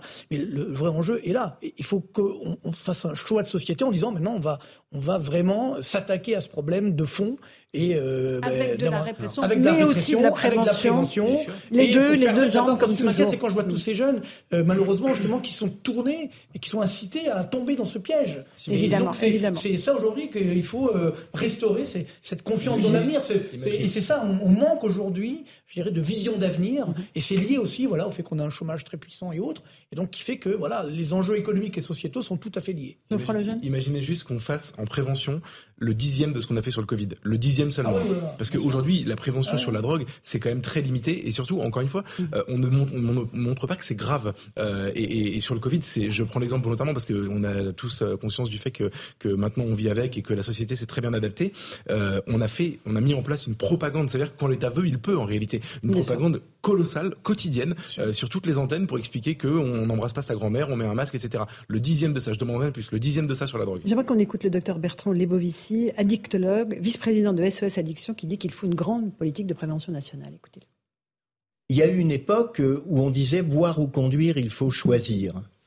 Mais consommer de la cocaïne ou conduire, il faut choisir. Chemsexer ou conduire, il faut choisir. Euh, on peut euh, critiquer, d'abord, la, consommation de cocaïne est interdite. Donc, Pierre Palmade viole la loi. Mais enfin, il ne met personne en danger s'il fait ça chez lui, toutes portes et fenêtres closes.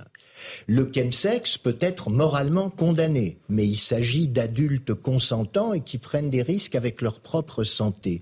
Là où évidemment les choses ne vont plus, et c'est le cœur de l'affaire, et c'est le début de l'affaire, c'est que des personnes qui n'avaient rien demandé, qui étaient juste là au mauvais moment, au mauvais endroit, se retrouvent dans une situation épouvantable parce qu'il a mis en danger la santé, la sécurité et la vie de ces personnes. Voilà pour le docteur Lebovici, Jean-Christophe Couvi, vous êtes policier, évidemment. Vous ne pouvez qu'abonder dans son sens, oui, Alors, oui et non. Euh, oui et non. Ah. Oui, et non, oui. Non, mais il a, raison pour dire que quand on est chez soi, à la rigueur, euh, ils mettent en, j'allais dire, euh, leur santé mais en jeu. Illégal, c'est hein que leur santé, bien sûr, c'est illégal. mais surtout, c'est qu'en fin de compte, ils mettent aussi leur santé en jeu. Sauf qu'à la fin, quand ils sont hospitalisés, c'est quand même la société qui paie l'hospitalisation. Et donc, c'est toute la société qui est aussi, in fine, fait le chèque pour les gens qui, qui sont malades. Le, le, toxicomane, c'est un délinquant et un malade. En fait, c'est les deux. Et c'est vrai que dans les années 70, on partait plutôt euh, à porter à dire qu'il fallait plutôt guérir que punir. Euh, après, ça s'est inversé. Il faut beaucoup punir et moins guérir. Et je pense qu'en fait, il faut trouver un équilibre. Et surtout, c'est ce que je vois, c'est que la société devient ultra violente et qu'on voit que tous ces gangs qui sont en train de, de, se monter, de prendre, de monter en puissance. Et quand on voit les pays euh, sud-américains euh, où maintenant même au Mexique, on les voit patrouiller euh, dans la rue avec des, automitrailleuses, euh, que même l'État ne peut rien faire. la Colombie est en train d'arrêter la lutte contre la drogue parce que les, gangs, les cartels sont plus puissants bientôt que, l'État. Ben, ça me pose des questions, notamment en France. Il faut savoir qu'un meurtre sur trois dans le monde est dû aux, aux gangs, euh, notamment sur les, les, trafics de mhm. drogue, mhm. euh, dans, dans l'Amérique du Sud, qui représente que 10% du globe. Mhm. Donc imaginez un petit peu, si toute cette violence arrive un petit peu sur la France, on la voit monter, on voit qu'ils sont armés de plus en plus, et c'est maintenant qu'il faut prendre cette, cette résolution. Ces armes, c'est incroyable. Mais comment, comment, toutes ces armes peuvent arriver comme ça en France? Mais les armes, les il y, a ce problème-là. un dernier mot. Pays de l'Est. Karim, un tout petit mot avant le flash elle arrive. Ces groupes sont de plus en plus puissants aussi dans nos quartiers en France, donc terrorisent des populations mais vont plus loin donc dans la société, ils ont une influence.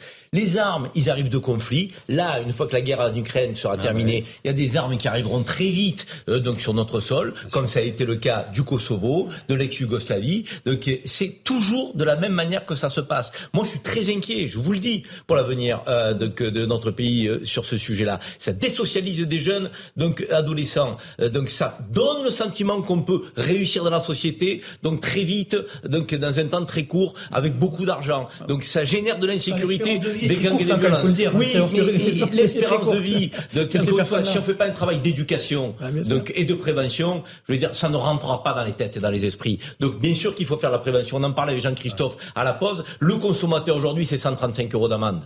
135 euros d'amende pour le consommateur. 200, mais s'il paye tout de suite, c'est 150. 150. Bon, s'il paye tout de suite. vous voyez quand même où on en est Alors, c'est pour ça qu'il faut, il faut quand même être beaucoup plus clair sur la prévention, sur la santé publique et sur la répression. Nous n'avons pas droit à un débat public politique sur cette question. Moi, j'ai des habitants des quartiers, quand je les croise, ils me disent, ils sont contents de ce qui se passe. Ça gère la paix sociale, donc ces trafics. Vous vous rendez compte, les gens, les habitants, ce qu'ils se mettent à la tête Ils se disent que tout ça entretient la paix sociale mais c'est le contraire de la paix sociale, c'est le désordre social. Allez, euh, vous rajoutez un, tout petit mot, Jean-Christophe. C'est un économiste que je dis ça. Le nerf de la guerre, c'est l'argent. Et l'argent, en fait, il faut taper au portefeuille. Il faut vraiment, mais vraiment, que l'État euh, lâche le fisc sur euh, tous ces, dealers, toutes ces familles qui gangrènent vraiment notre pays et, faire des saisies. Et avec ces saisies, bah justement, c'est alimenter, soigner les gens euh, qui sont vraiment toxicomanes. L'économie parallèle, c'est 10 à 12 du PIB français. Donc imaginez si, si on pouvait taxer effectivement tout ça, on laisserait peut-être les gens je, répète toujours, problème pour la réforme de retraite. Al Capone, Al Capone, il est tombé sur un, sur un contrôle fiscal. Point. Voilà. Et c'est toujours le nerf de la guerre. C'est du pénal aux États-Unis, qu'en France.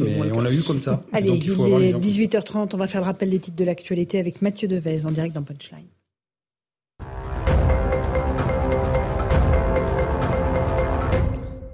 Marine Le Pen annonce déposer une motion de censure contre le projet de réforme des retraites. Elle sera probablement débattue vendredi soir. Alors que les débats doivent prendre fin vendredi minuit, il apparaît clairement qu'aucun vote ne sera possible sur l'article 7, faisant passer l'âge de la retraite de 62 à 64 ans, a notamment déclaré la présidente du groupe RN à l'Assemblée.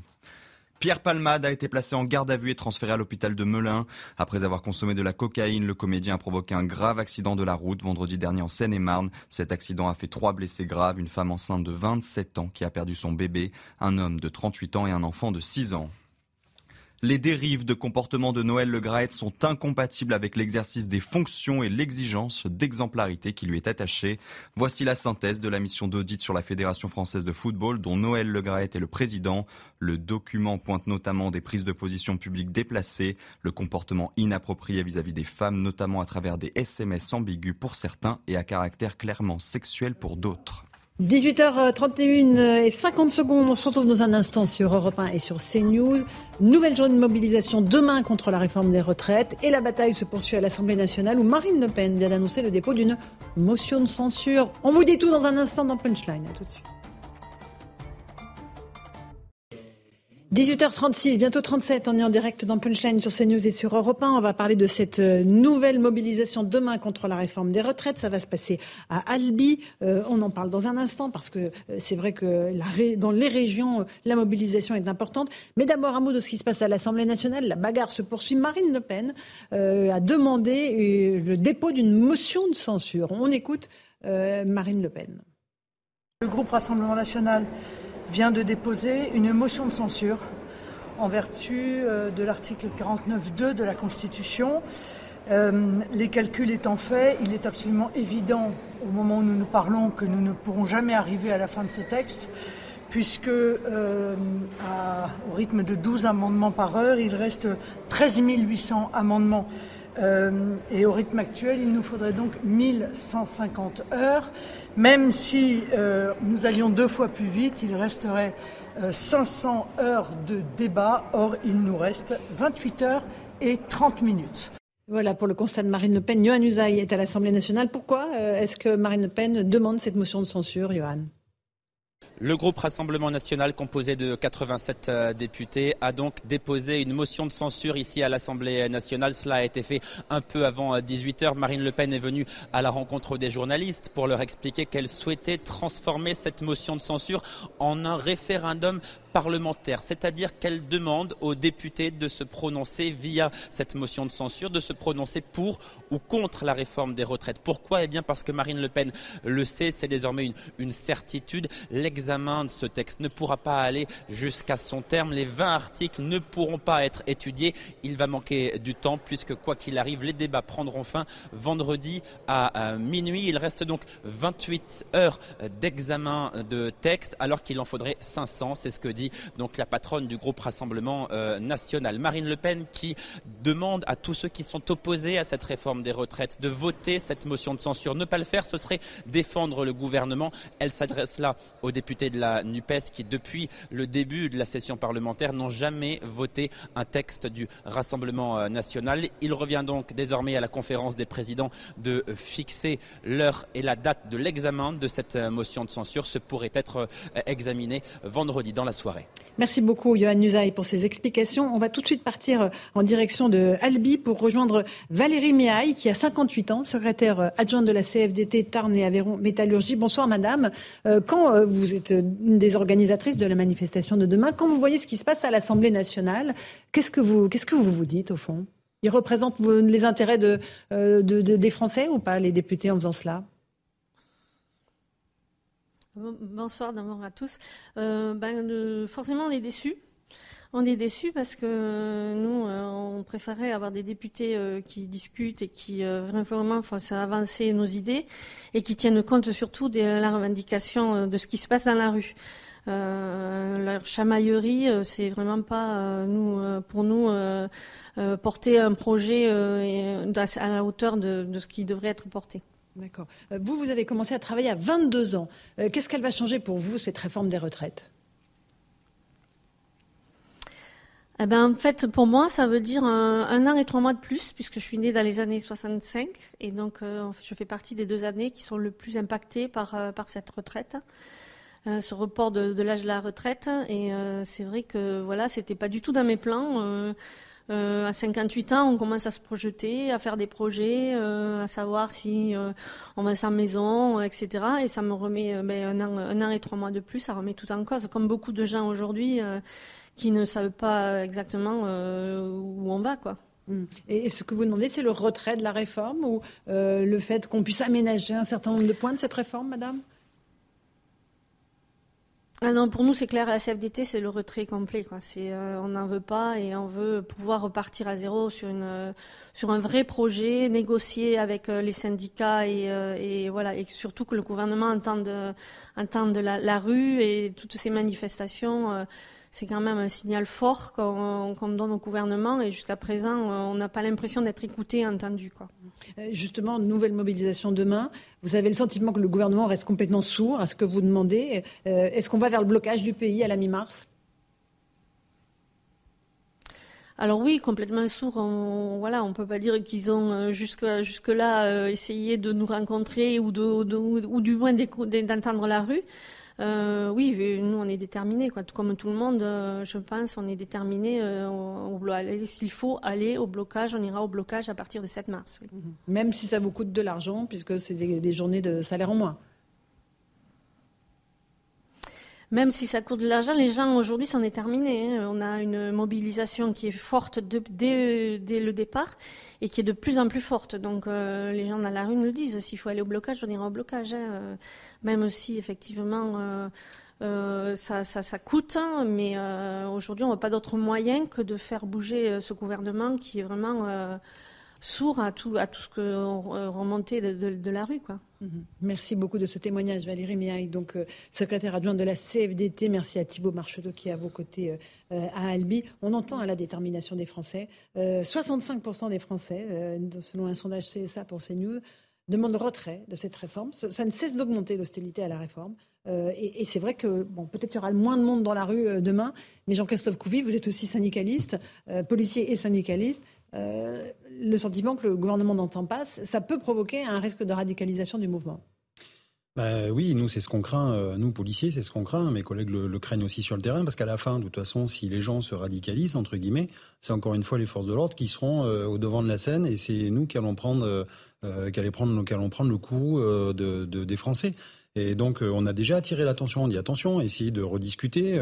en tant que syndicaliste, effectivement, on demande le retrait parce qu'on trouve que cette réforme, comme elle est proposée, est complètement injuste parce qu'elle est, elle, est, elle, elle, ne prend en compte qu'un seul axe de travail, alors que les syndicats proposent beaucoup d'axes de travail. Sauf qu'encore une fois, on est plutôt, euh, j'allais dire, on est enfermé dans des positions et on veut pas en démordre. Mm. Et à force, il va falloir gérer cette frustration. Demain, c'est la cinquième manche. Euh, déjà cinq, cinq fois que les, les, Français vont dans la rue peut-être, alors tout le monde annonce qu'il y aura moins de participants, mais en même temps, c'est les vacances scolaires. Enfin, tout, tout, tout se, se, met euh, comme ça. Mais n'empêche que nous, on sent que la mm. colère monte. Et, et, on le dit à nos autorités, on le dit à l'exécutif. Attention, ne sous-estimez pas euh, euh, ce, ce, ce qu'on ressent, nous, dans la population française, mhm. ce grand ras-le-bol. Voilà. Et ce qui se passe effectivement dans l'Assemblée nationale, ça démontre bien que les Français, j'allais dire, euh, ne, ne s'identifient plus à leurs députés. Ils prennent leur, leur, destin en main et c'est eux qui vont dans la rue pour dire voilà, bah, puisque c'est le grand cinéma euh, euh, dans, dans l'Assemblée nationale et qu'au lieu de parler justement du fond, vous faites que de la forme, ah ben, nous, on va dans la rue et on vous montre qu'en fait, on vous met une fessée, et ben, on ne on se sent pas représenté. Mhm. Vous n'êtes pas au niveau. Mhm. Et, c'est ce que les Français euh, représentent, enfin, pensent, et c'est ce qu'encore demain, ils vont aller exprimer. Bien sûr. Marc Toiti, économiste. ça commence à devenir effectivement la bérédina, c'est-à-dire que globalement, on a cette, cette mobilisation. Moi, ce qui me fait vraiment, ce qui m'inquiète, c'est le 7 mars c'est un vrai blocage. Alors là, évidemment, le coût économique, j'en parle même pas. Ça, déjà, on est en quasi récession. Hein. Alors là, les surtout si ça dure, les si ça dure, parce que là, là, effectivement, quand il y a un jour de grève ici ou là, bon, alors ça va coûter euh, 1,5 euh, milliard à peu près. Puis après, on va récupérer euh, sur les, la semaine suivante. Mais là, si ça dure, euh, déjà, bon, les cinq jours, ça commence à, à coûter. Puis après, si ça s'installe, si d'autres secteurs sont, sont, concernés, ça peut bloquer le pays. Puis surtout, l'image, l'image qu'on qu'on donne aujourd'hui, qu'on voit ce qui se passe à l'Assemblée nationale également, c'est quand même assez. donc là, vous voyez comment ça a changé le discours. Au début, c'était de la négociation. Et puis là, ça devient de la presque, je dirais, de la violence entre guillemets, euh, de l'obstruction. Et puis on veut euh, carrément, bon, peut-être retirer complètement le projet de loi. Donc Comment on en est arrivé là? C'est ça qui est inquiétant depuis le début. Hein. Il, y avait un ras-le-bol qui était là, qui n'était pas uniquement à cause de, de, de les retraites, mais qui était à cause effectivement de l'inflation. Et on a laissé faire. Ce qui est inquiétant, c'est qu'on a laissé faire. Et cette situation aujourd'hui devient de plus en plus inexplicable. Et à chaque fois qu'on prend un point précis de la réforme, on s'aperçoit qu'on nous a pas dit la vérité. 1200 euros pour les pensions minimales. Ah bah non, c'est pas pour tout le monde.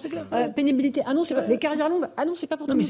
Mais c'est hallucinant cet amateurisme. Moi, je l'ai dit depuis le début. C'est-à-dire qu'on a fait encore une fois une réformette, alors qu'il fallait faire une réforme beaucoup plus profonde, avec certainement peut-être plus de discussions ou et là, on s'est arc-boucté euh, sur l'âge également de, départ à la retraite, évidemment, ce qui, ne, ce qui euh, a donné le pouvoir, entre guillemets, à la CFDT, ce qui a donné ce, front syndical. Et donc, c'est ça qui aujourd'hui est très dangereux. C'est que, et d'un autre côté, si Macron il lâche, ah bah, il fera plus aucune réforme jusqu'à la fin de son, de son mandat. Donc, euh, mais sauf que si effectivement il peut éventuellement récupérer, j'ai jamais dit on va renégocier, on va refaire une nouvelle réforme entre guillemets. Mais enfin beaucoup de temps perdu, c'était pas le moment. Je une dernière question, Marc. la réforme elle était prévue sur 65 ans.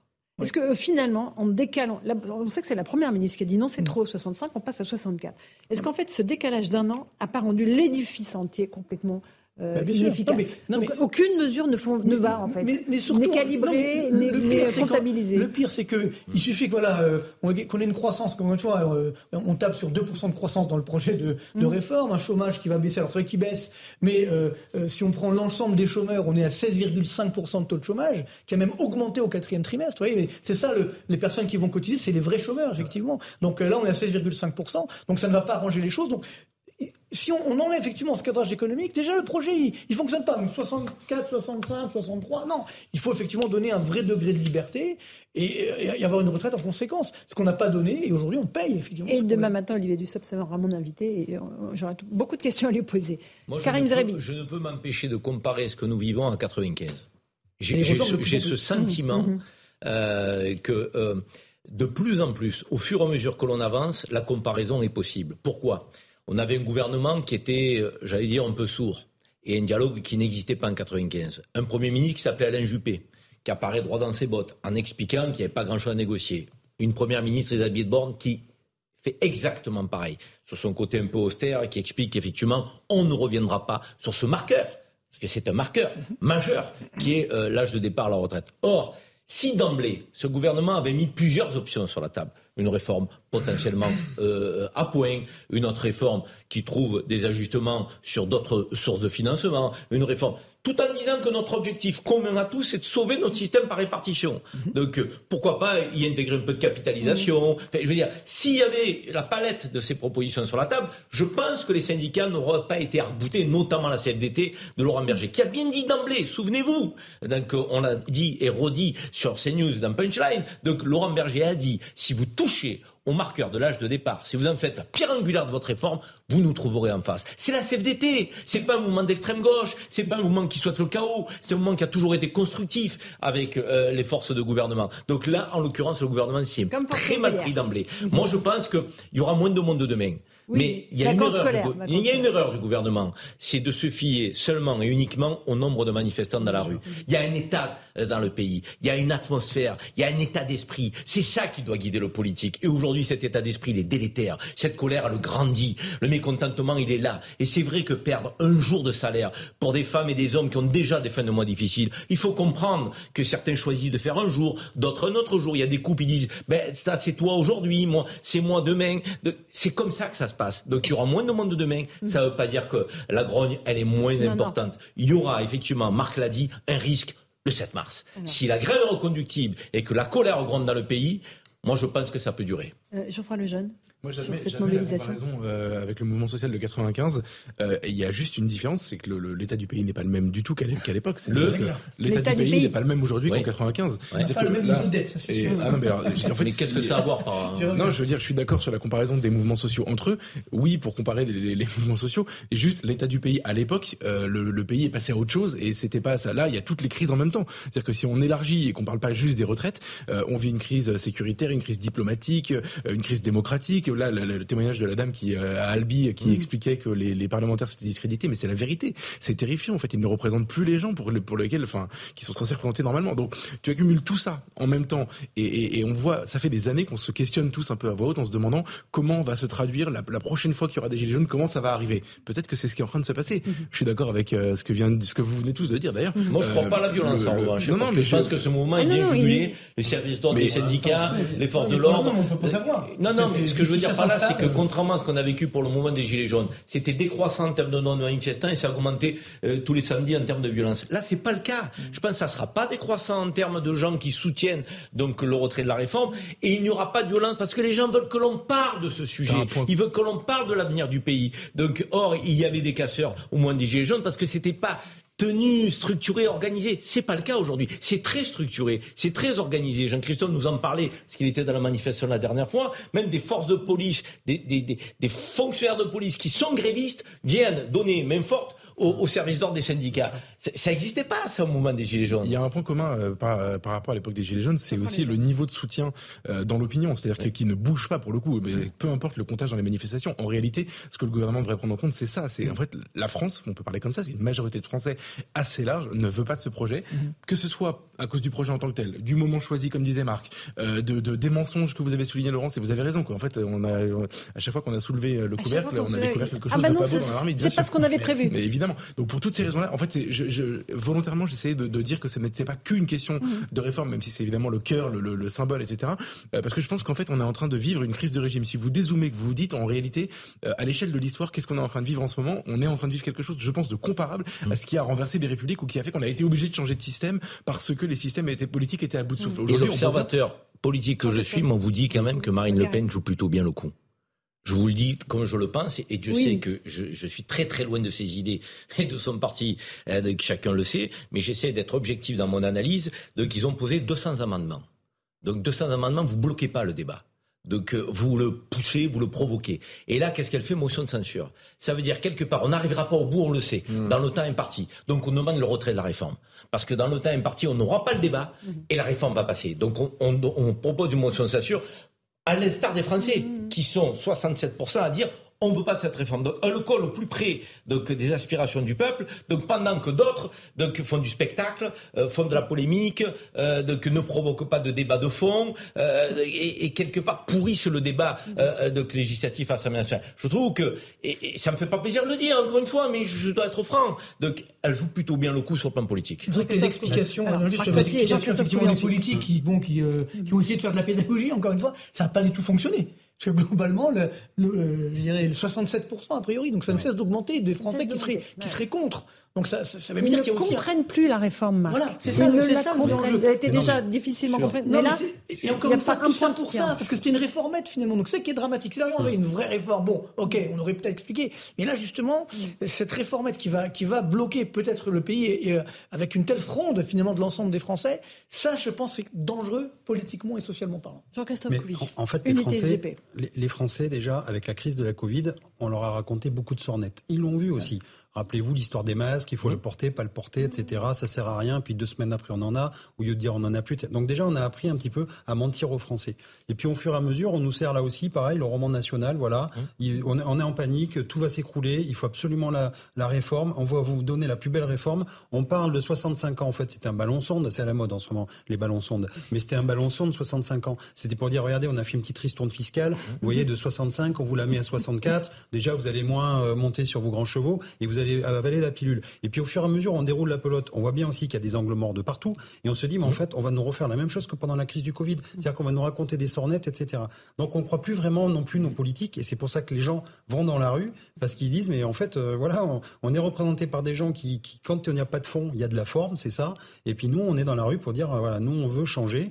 En même temps, on nous sert une sauce en disant euh, travaillez plus longtemps, parce que regardez, tous les pays européens autour de vous travaillent plus longtemps, donc nous on est à la queue de peloton de, de, de l'Europe, et il faut les rattraper. Sauf que nous on a un modèle social qui est très français, que beaucoup de personnes nous envient aussi, et au lieu de parler toujours de PIB, on pourrait parler de, de, de bonheur national brut. Ça serait bien aussi de BIB, que les politiques. BIB, ouais, mais moi j'aime bien le bonheur national brut. Oui, intérieur brut, c'est pareil. Voilà, mais que les, que les, que les, les, politiques aussi rendent un peu mmh, leurs citoyens, sûr, donnent un peu de et bonheur. Quand on parle d'une comparaison internationale, c'est pas un âge légal, c'est un âge moyen en fait de départ à la retraite. Donc c'est ça le problème. Là... Dans cette réforme, c'est là, c'est que c'est légal. Sauf... On oblige effectivement les Français, à, enfin du moins mais certains. Sur, mais sur alors les réseaux que, sociaux. Globalement, de toute façon, si on donne le choix, bon, mais, mécaniquement, peut-être que c'est à 64 ans. Sur les réseaux sociaux, mais on n'oblige pas. Et c'est ça qui est dramatique, c'est qu'on a obligé, comme effectivement pendant le Covid, on nous a obligés, on nous a contraints, alors que finalement, on n'est plus prêt à accepter ça. Sur les réseaux sociaux, vous avez des Italiens, des Allemands qui disent aux Français tenez bon, nous, on a réformé le pays, on travaille jusqu'à 67 ans,